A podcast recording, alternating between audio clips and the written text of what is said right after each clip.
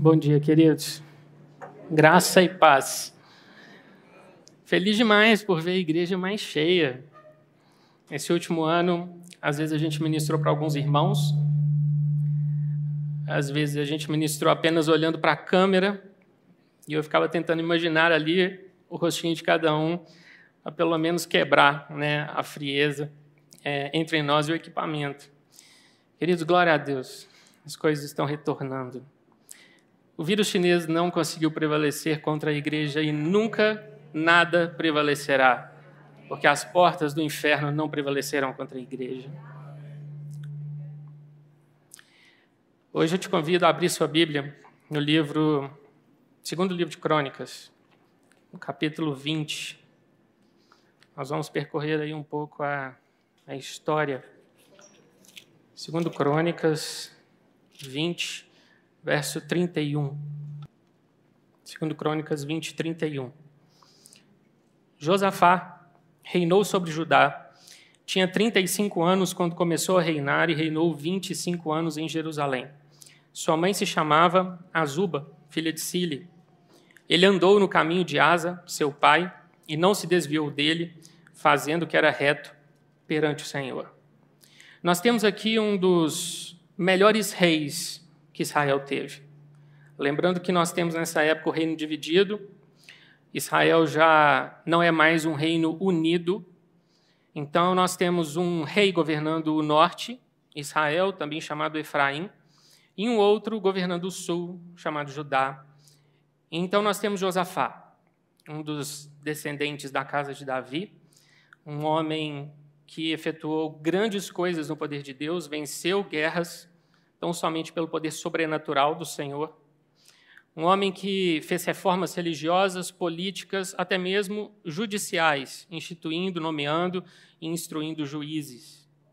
Nós temos uma série de acontecimentos em Judá nessa época, e Josafá ele ecoa muitas coisas que nós vemos em Salomão, porque ele era amado, amado pelo seu povo reconhecido pelos povos estrangeiros como um rei justo, próspero e bom. No entanto, verso 35. Depois disso, Josafá, rei de Judá, se aliou com Acasias, rei de Israel, que procedeu iniquamente. Josafá, um rei bom e justo, se aliou com Acasias, um rei iníquo.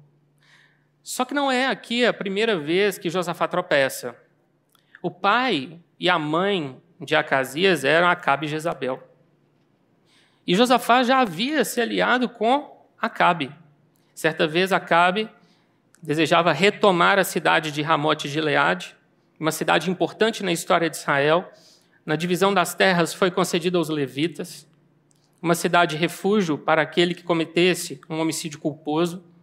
A leste do Jordão, portanto, importante entreposto para Israel, portanto, no entanto, tomada pelos assírios. E Acabe deseja retomar essa cidade e propõe para Josafá: Vamos lá, vamos guerrear? E Josafá responde: O meu povo será como o teu povo, os meus cavalos como os teus cavalos. Josafá não pergunta para Deus, ele simplesmente assume um compromisso e ele quase morre em campo de batalha. Deus então salva Josafá, era para ele ter aprendido a lição. Aí vem Acasias, filho de Acabe, e faz uma proposta para ele. Verso 36 aliou-se com ele para fazerem navios que fossem a Tarsis, e fizeram os navios em Ezion-Geber. Porém, Eliezer, filho de Dodavá de Maressa, profetizou contra Josafá, dizendo: Porquanto te aliaste com Acasias, o Senhor destruiu as tuas obras. E os navios se quebraram e não puderam ir a Tarsis. Um dia, Salomão, dominando o território de Edom, tinha acesso à cidade de Ezion-Geber. E então Salomão fez navios, seus navios partiram para Ofir e trouxeram para ele 15 toneladas de ouro. Josafá também tinha controle sobre Edom. Edom era naqueles dias um povo ao sul de Judá governado por um, um entreposto, ou melhor, um preposto. Havia um governador ali submisso à autoridade de Josafá. E ele então deseja reviver as glórias dos dias de Salomão. Vou fazer navios, vou mandá-los a Ofir e vou trazer de lá muitas riquezas para mim e para o templo. No entanto, ele se alia com Acasias para essa tarefa. E o que acontece é que os navios se quebram. Querido, preste atenção nisso. Josafá era bom, mas Josafá, da sua própria cabeça, pela sua própria vontade, colocou um plano em prática que Deus não aprovava. E ele perdeu, os navios se quebraram. Josafá era especial aos olhos do Senhor, como hoje nós também somos. Mas se insistirmos em fazer as coisas do nosso jeito, podemos esperar ouvir algumas vezes: o Senhor destruiu as tuas obras. Isso aqui não é uma antítese da graça de forma alguma, pelo contrário, é porque o Senhor nos ama que Ele permite que certos planos nossos não deem lá muito certo. Tiago nos diz que ele deseja que sejamos perfeitos e íntegros e em nada deficientes. Em 1 Reis 22, 50, nós temos esse relato com alguns outros detalhes. A palavra nos conta que depois que os navios se quebraram, Acasias ainda fez uma segunda proposta para Josafá. Vamos unir nossos servos, como um dia você se uniu com meu pai. Vamos então fazer esse empreendimento dar certo. Mas Josafá entendeu que aquela não era vontade do Senhor. Então ele nega continuar essa parceria. Imagine isso: os planos do rei eram conhecidos do povo e os planos não deram certo. Um grande alerta para o povo, para que ele não se colocasse em julgo desigual com os incrédulos. Nós muitas vezes tratamos desse conceito, julgo desigual, nos referindo a relacionamentos. E ele cabe dentro de relacionamentos, mas o consideramos tão somente dentro deste contexto. É muito comum em culto de adolescentes e jovens, eu já ouvi isso muitas vezes, Olha, se você for namorar, procure uma moça, né? Ou para moça, procure um rapaz que seja temente a Deus, né? Como diz aquele pastor da Alemanha, Wolfgang Boone, faça três perguntas: é crente? Vive como crente? Combina? Respondendo com sim, já é meio caminho andado. No entanto, existe um contexto muito mais amplo. Na verdade, o conceito de julgo desigual ele nasce lá atrás, dentro de Deuteronômio. Quando Moisés está declarando a história vitoriosa de Israel, está para poder passar a liderança para Josué, então ele rememora não só os poderosos feitos do Senhor no deserto, como também uma série de leis e mandamentos. E então ele diz, em Deuteronômio 22, 10: Não lavrarás conjunta de boi e jumento. Israelitas, não coloquem debaixo do mesmo jugo, da mesma canga, animais de duas espécies. Porque esses animais não, conseguir, não conseguirão lavrar a terra abrindo um sulco em linha reta. Porque são animais com temperamentos, características, características físicas e instintos diferentes. A partir dessa ideia de Deuteronômio 22, Paulo escreve em 2 Coríntios 6,14: Não vos ponhais em julgo desigual com os incrédulos. Porquanto, que sociedade pode haver entre a justiça e a iniquidade? Não se coloque debaixo da mesma canga com outro que não serve ao mesmo Deus. Isso vale, querido, para tudo. Amizades de longo prazo, acordos comerciais, sociedades e até mesmo para ideias. O termo que Paulo usa, sociedade, vem do grego metorre, que significa partilha, comunhão. Partilha pressupõe que você tem algo e você vai dar para o outro, e ele tem algo que vai entregar a você. Imagine isso. Você pegando daquilo que Deus te dá, daquilo que é precioso e entregando para outro, que não anda sob a mesma autoridade, não vive no mesmo reino e não tem os mesmos objetivos que você. Isso vale para tudo em nossas vidas. Muitas coisas que hoje, como igreja, nós vivemos, ou melhor dizendo, individualmente como cristãos, são ideias preconcebidas lá de fora. Existem muitas coisas boas no mundo. Deus deu ao homem inteligência, ciência, criatividade, conhecimento. Existem coisas boas. Existem coisas que são neutras por si mesmas. Mas existem, existem também coisas que não são nem um pouco boas e, queridos, nesses dias nós temos que manter nossos olhos abertos. Te convido para ir para Atos, capítulo 16. Em Atos 16, deixe sua Bíblia aberta. Nós temos aqui um relato de Paulo e Silas se dirigindo a Filipos, E ali, na segunda viagem missionária de Paulo, Lídia se converte, uma empresária. Aqui nós temos a queda daquele tipo de evangelho de que Jesus não veio para perdoar, redimir ou salvar. Jesus veio como um mero agitador social, como um hippie sindicalista que veio para poder só libertar os pobres. Essa ideologia, nascida nos anos 70, na cabeça da KGB, exala mau cheiro até hoje, e infelizmente alguns ainda seguem essas coisas. Jesus pregou e ele tinha como suporte pessoas pobres e pessoas ricas. Da mesma forma, os apóstolos, de forma sem distinção, pregavam para ricos e pobres, e a igreja é formada por todos. Aqui no, na cidade de Filipos, Paulo e Silas estão pregando e uma escrava possuída de um espírito de adivinhação. Ela vem atrás deles, falando coisas a respeito deles. E Paulo se cansa, volta para ela e repreende o espírito. O espírito sai da mulher. E os donos da escrava que ganhavam dinheiro com aquela clarividência, necromancia, sei lá, ficam irados, pegam Paulo e Silas, arrastam os dois perante as autoridades da cidade. Eles rasgam as vestes de Paulo e Silas. Então pegam varas e batem neles. Então jogam os dois na cadeia e amarram os pés deles no tronco. E aí a noite cai, é quase meia-noite, e os dois estão louvando o Senhor na prisão. E os outros presos estão acordados ouvindo. Poder da adoração, querido. Poder da adoração. Os alicerces da prisão estremecem, as portas da cela se abrem e o carcereiro desesperado pega da espada para suicidar, porque naquela época um guarda respondia com a própria vida pela fuga de um prisioneiro. Então nós temos Paulo bradando em alta voz: Não atente contra a sua vida, estamos todos aqui, ninguém fugiu. Então, verso 30. Depois, trazendo-os para fora, disse: Senhores, que devo fazer para que seja salvo? Responderam-lhe: Crê no Senhor Jesus, será salvo tu e tua casa. O carcereiro ficou impressionado. Ele ouviu as músicas, ele viu o terremoto, ele temeu pela própria vida. Então ele pergunta para eles: O que eu devo fazer para ser salvo? Eu quero o Jesus dessas letras, dessas músicas que vocês estavam cantando. Eu quero esse Senhor. E lhe pregaram a palavra, verso 32, a palavra de Deus, e a todos os de sua casa. Observe que já não é mais o carcereiro.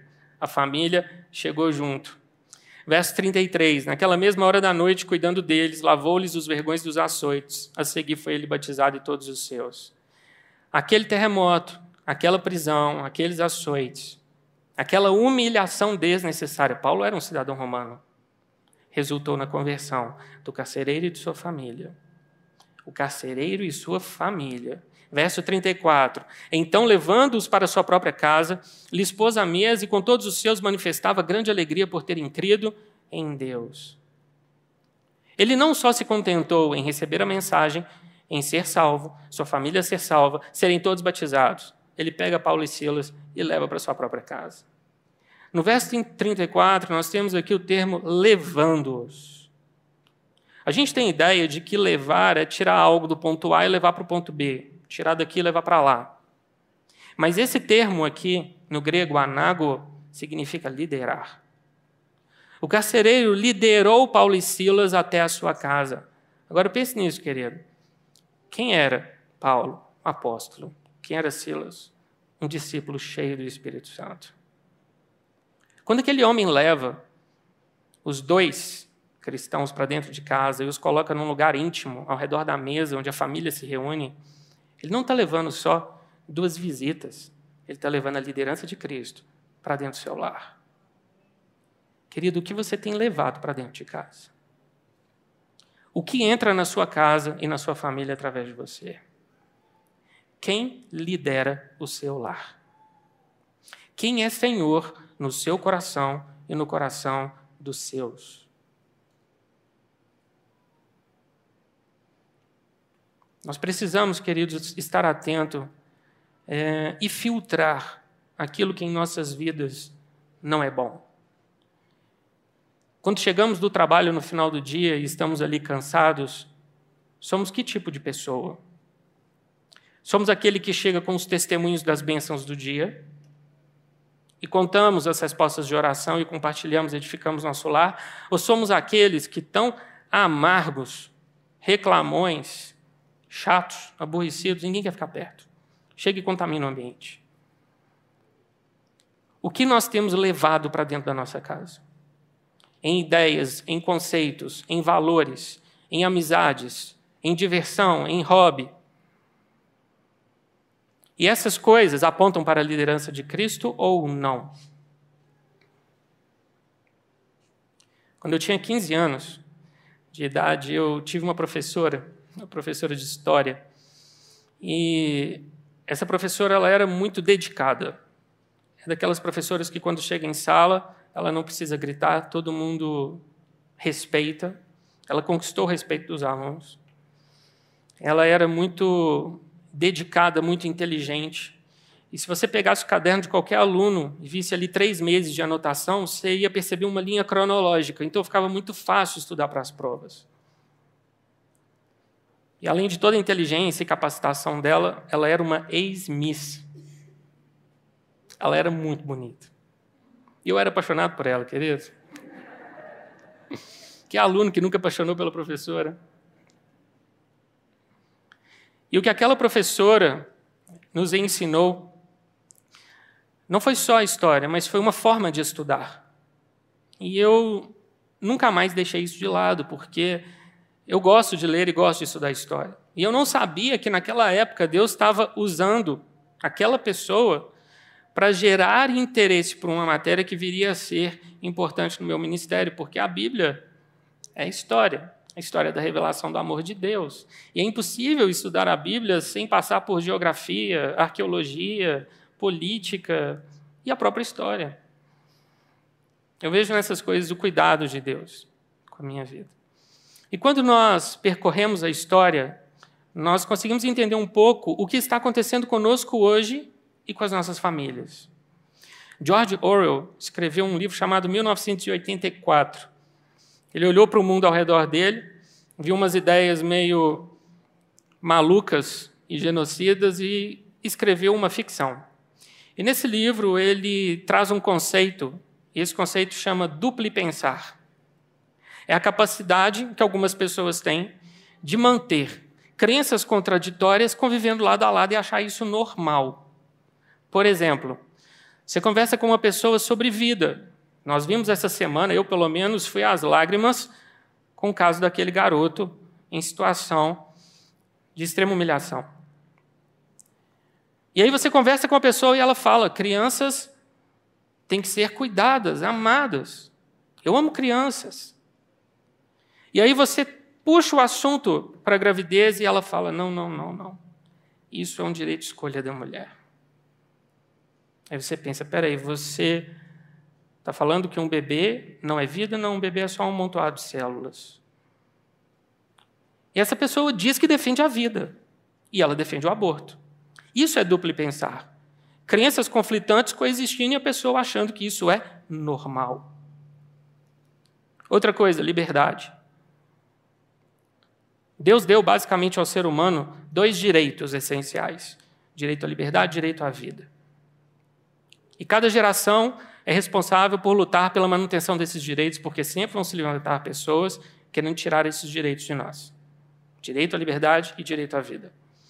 Ronald Reagan certa vez disse: "A liberdade ela não é transferida por genética. Cada geração precisa se posicionar e lutar para mantê-la. Você não a transfere para os seus filhos de forma automática." E ele faz isso, e ele fala isso dizendo: "Lutem pela liberdade."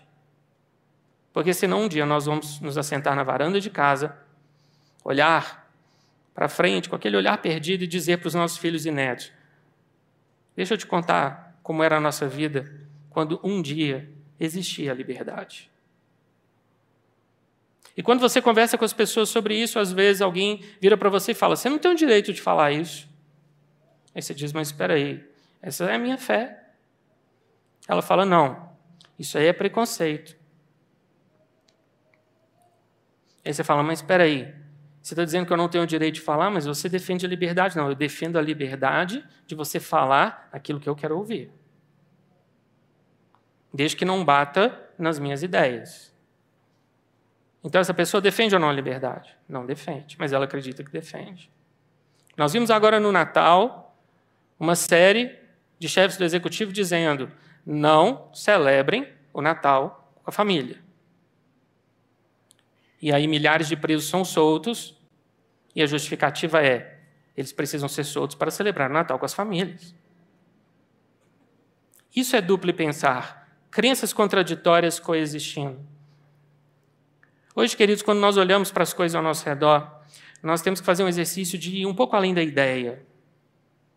Nós temos que passar por cima das ideias e procurar saber quem está falando. Esqueça um pouco o CNPJ e vá atrás do CPF. E se nós voltarmos na história, nós vamos encontrar o nascedouro dessas coisas. Ou pelo menos aquele que compilou e reuniu essas ideias. Esse homem nasceu em 1818 na Alemanha. Seus ancestrais eram homens muito inteligentes. Na infância, o seu pai tirou a família da sinagoga e colocou numa igreja protestante. Na escola, ele era um excelente aluno mas já manifestava características que viriam acompanhá-lo durante toda a vida, como, por exemplo, a dificuldade de fazer e manter amigos, ansiedade, necessidade de autoafirmação e uma personalidade enérgica. Nas cartas que escrevia para os pais, sempre havia um tom meloso e sentimental, porém constantes exigências, a ponto dos pais dizerem: Você não sabe o que é amar a nossa família.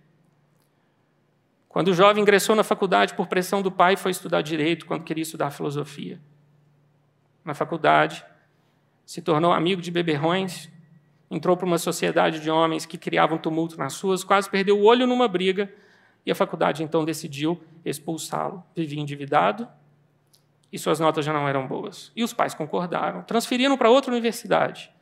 Conseguiu tirar a sua tese em doutorado. Se filiou a uma escola de pensamento que na época na Alemanha era muito comum entre algumas pessoas. Essa escola ela defendia que os evangelhos eram mitos fraudados e o cristianismo era uma grande mentira. E ele se tornou adepto dessa linha de pensamento. E ele pretendia ser um professor. Publicou um panfleto revolucionário e o governo alemão o proibiu de lecionar nas universidades alemãs. Morrem suas pretensões acadêmicas aí. Então ele decide criar um movimento capaz de incendiar o mundo. Nada melhor que para validar a si mesmo casar com a filha de um aristocrata. Correspondendo com essa moça chamada Jenny, ele diz certa vez em uma das, de suas cartas: Jenny, vamos unir nossas almas, enquanto eu lanço a minha luva à face do mundo e caminho sobre os seus destroços como Criador. Certa vez, quando indagado qual é o seu maior objetivo de vida, ele respondeu: destronar Deus e destruir o capitalismo. Uma vez tendo casado, ela descobriu que o desemprego era uma, uma característica permanente. Ele nunca trabalhou, nunca teve noção do que era ser chefe de família, ter renda, colocar dinheiro em casa. Viajava pelos países, mas tentando espalhar suas ideias, mas era expulso e às vezes fugia com a mão na frente e outra atrás, deixando a família para trás para se virar. Fixou residência em Londres, vivia num cortiço e recebia por meio de cartas a ajuda de um amigo que acreditava nas suas ideias. No final da sua vida, seus livros acumulam poeira nas prateleiras. Dos sete filhos que esse casal teve, três filhas chegaram na idade adulta. Das três filhas, duas cometeram suicídio e uma morreu repentinamente. Os credores entravam na sua casa e, como não tinham que penhorar, penhoravam as roupas de vestir, as roupas de dormir, os móveis, o berço, os brinquedos. No final da sua vida, morreu assentado numa cadeira de frente para uma lareira, sozinho, aos 64 anos de idade. O nome desse homem era Karl Marx, o pai do marxismo.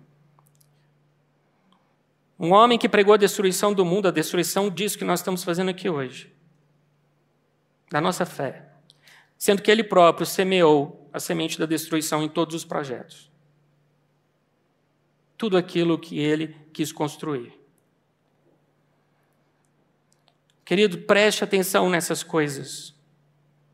As ideias marxistas entram nas nossas casas e nas nossas vidas sem que percebamos. Satanás é anjo de luz. E ele vem com uma certa aparência. Direitos humanos, justiça social, igualdade. Tome cuidado com essas coisas, porque o que está por trás é demoníaco. Tiago 3,15 está escrito: A sabedoria deste mundo é terrena, animal e demoníaca. O marxismo se encaixa nesses três qualificativos. O marxismo defende ou pretende substituir responsabilidade por vitimismo, patriotismo por idolatria ao líder, conhecimento por alienação, senso estético por afronta grotesca, casamento por amor livre, santidade por revolução sexual, hombridade por covardia, feminilidade por promiscuidade, cristianismo por ateísmo, argumentos por histeria, mérito por paternalismo, trabalho por privilégios, verdade por fake news, esperança por utopia, liberdade por controle, Bíblia por ideologia, igreja por movimentos sociais. E por fim, ele pretende, mas ele não consegue, substituir Deus pelo Estado. Nós precisamos falar dessas coisas, queridos. Porque isso muitas vezes está dentro da nossa casa, está na nossa mente. Essa forma dupla de pensar é satânica. E existe um remédio amargo para ela. Isaías 5:20.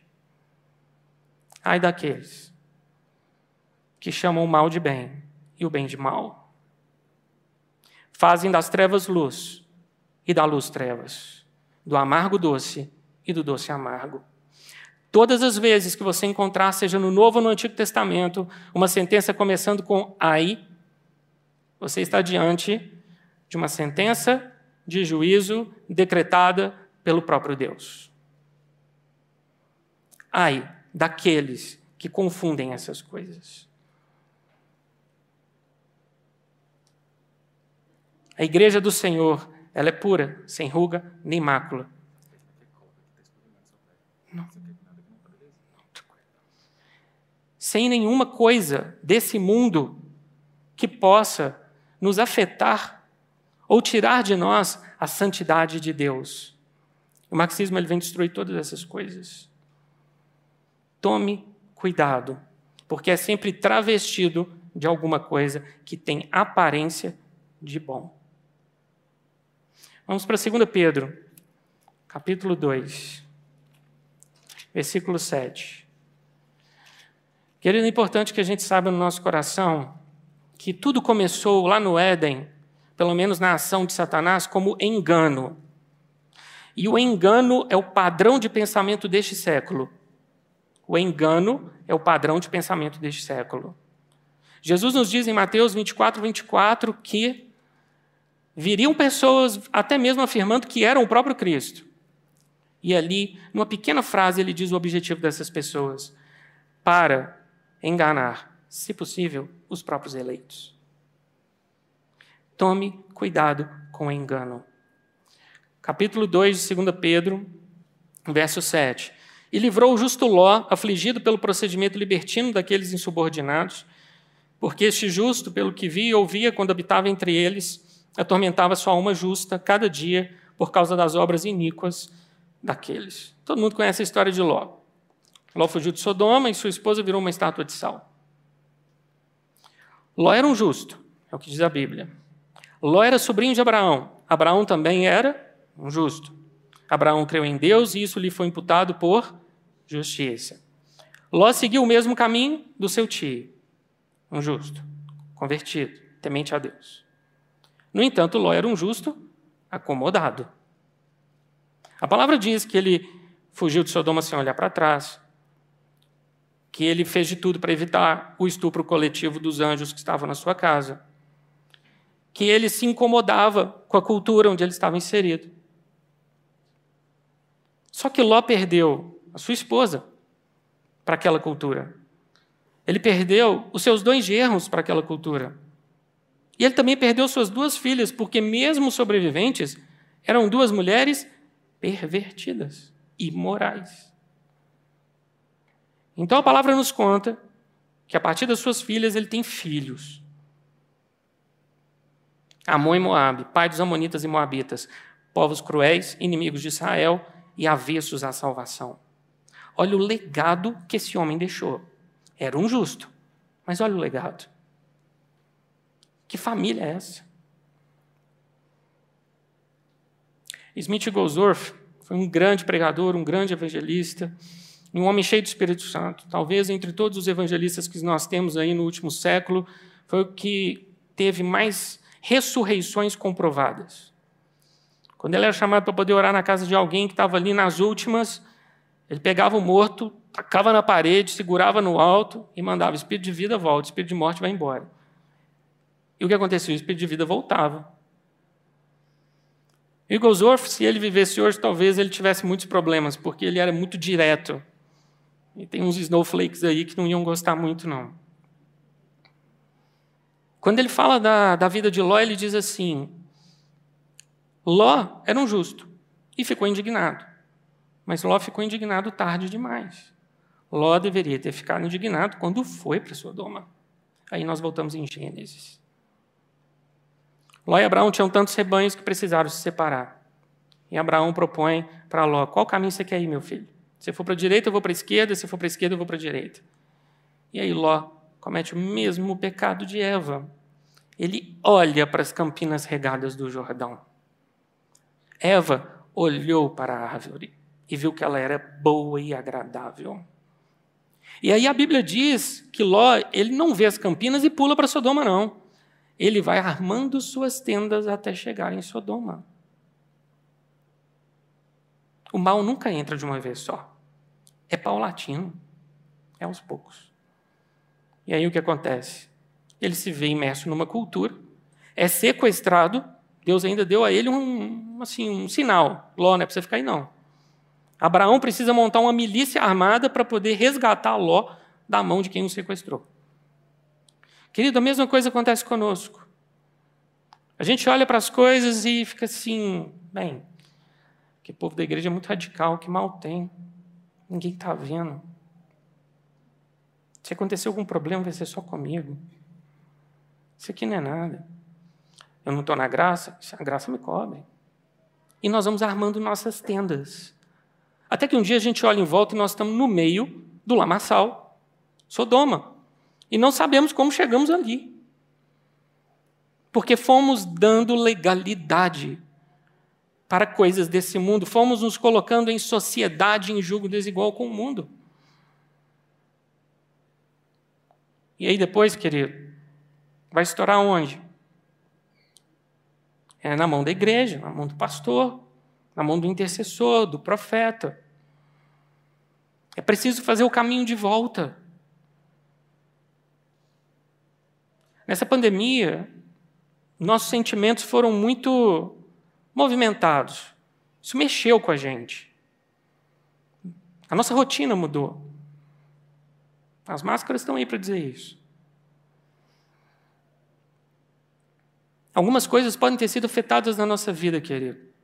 E se no meio dessa pandemia você esfriou, perdeu Jesus de alguma forma, ou deixou Jesus num canto, a hora de voltar é agora. É hoje. Se você perdeu Jesus orando menos, é no seu quarto ajoelhado que você vai encontrá-lo. Se você perdeu Jesus pecando, é se afastando do pecado e se arrependendo que você vai achá-lo. Se você perdeu Jesus lendo menos a Bíblia, é com a Bíblia aberta nas páginas das Escrituras que você vai reencontrá-lo. Se você perdeu Jesus, deixando de vir à igreja, quebrando os laços de comunhão e unidade, é aqui, no culto, no domingo, adorando em unidade, que você vai encontrá-lo. Faça o caminho de retorno. Procure-o por onde você o perdeu, onde você o deixou, e ali ele estará. Irmãos, o que vai nos sustentar nesses últimos dias é a nossa vida com Jesus. Nada mais. Quando a gente olha para a história e vê situações de guerra, tem hora que o sobrenome não ajuda, o dinheiro não vale nada, a pessoa tem dinheiro, mas não consegue comprar comida, porque não tem comida. A influência não vale nada. E aí a gente encontra aqueles testemunhos, principalmente no período da Segunda Guerra Mundial e durante a Guerra Fria nos países comunistas, como que os nossos irmãos e como que os judeus sobreviveram. Esses livros você lê chorando. Provas inequívocas do cuidado de Deus. Nós precisamos dele. Jesus é tudo para nós e deve ser. Nada mais, nenhuma outra ideologia nenhuma outra ideia deturpada, cavernosa, mentirosa. Nós precisamos dele. E nós precisamos resgatar nesse, nesses dias um conceito, o conceito de consagração. Em 1 Coríntios capítulo 7, verso 35, Paulo diz: Não que eu pretenda enredar-vos, mas somente para o que é decoroso, e vos facilite o consagrar-vos desimpedidamente ao Senhor. Paulo está falando, dentro do capítulo 7 de 1 Coríntios, sobre família. Casamento, jovem casando, moça casando, pai e filho, criação de filhos, família. E dentro desse contexto ele diz: irmãos, eu não quero que essas instruções que eu estou passando sejam um laço, eu não quero enredá-los, mas eu quero que essas palavras da minha carta possam facilitar para vocês a consagração. Uma consagração, Paulo ainda qualifica, desimpedida. Não existe palavra desperdiçada nas Escrituras. O consagrar-vos desimpedidamente ao Senhor. E aí, nós olhamos lá para trás, em 1994, sucesso de Aline Barros, consagração. Qual é o primeiro verso dessa música? Ao Rei dos Reis consagro tudo o que sou. Você tem ideia do poder dessa declaração? Consagração e dedicação. Nós vemos na Bíblia consagração de datas, pessoas, animais, ofertas. E nós temos um exemplo, o mais emocionante de todos, de uma, de uma consagração total, uma entrega real e absoluta. Jesus no Getsemane. Ele ora, meu Pai, se possível, passa de mim este cálice, todavia não seja feito como eu quero, mas sim como tu queres. Ele está dizendo, Pai, se eu pudesse, eu evitava esse momento. Todavia, eu me entrego, eu me consagro, eu me dedico totalmente a Ti. Cumpra em mim as Tuas profecias e o Teu propósito. Eu confio em Ti. Nós vamos fazer agora, querido, um ato declaratório de consagração das nossas vidas e das nossas famílias a Deus. Te convido a ficar de pé.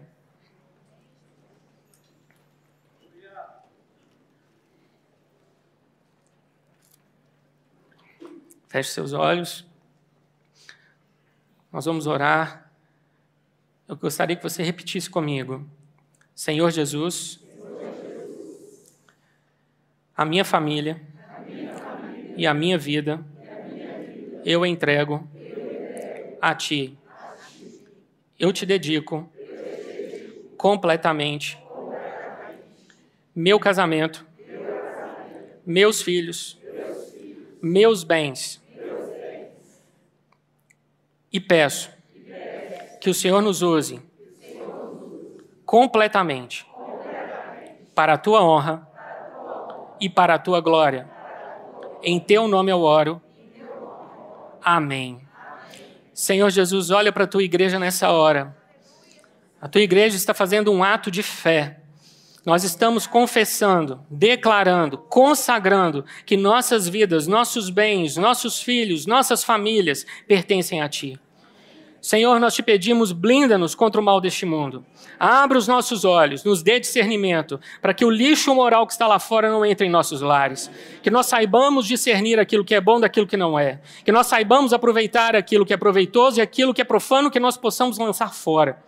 Eu clamo ao Senhor em nome de Jesus. Olha para as famílias do Brasil. Olha para as famílias que compõem a tua igreja. Olha para as famílias da comunidade cristã da Zona Sul. Vivifica-nos na tua presença. Remove o pecado do nosso meio. Coloca em nós verdadeiro quebrantamento e arrependimento. Muda nossos caminhos. Muda a nossa sorte. Nos traz prosperidade, alegria e delícias na tua destra perpetuamente. Em nome de Jesus, nós declaramos as ideologias malignas, terrenas, diabólicas desse mundo não influenciam nossos filhos, não influenciam nossos casamentos, não influenciam nossos negócios. Nós sabemos discernir e nós sabemos dizer não a essas coisas. Nós somos povo santo, consagrado a Ti, Senhor, e nós declaramos que, como povo, pertencemos ao Senhor, dedicados integralmente para o cumprimento do Teu propósito e da Tua vontade. Te amamos, Senhor, porque estamos hoje aqui como vencedores sobre essa pandemia e sobre todo o mal que veio carregado a ela. Nós sabemos que o Senhor fez da tua igreja uma igreja vitoriosa e nós temos em nós o nome, o nome precioso de Jesus Cristo, que nos guardou e guardou nossas famílias nesses dias. Consola os corações, ajuda aqueles que estão enfermos, mas levanta no Senhor com coragem e destemor, porque da igreja virá a verdade, da igreja virá a manifestação da moral. Nós somos o último baluarte, o último baluarte da verdade e da justiça nesse mundo e continuaremos fiéis até o dia que o Senhor determine determine que nós iremos subir arrebatados para o encontro do Senhor nos ares e para a tua glória. E aguardamos por esse dia em nome de Jesus Cristo. Amém, Senhor. Amém, amém. Glória a Deus. Amém.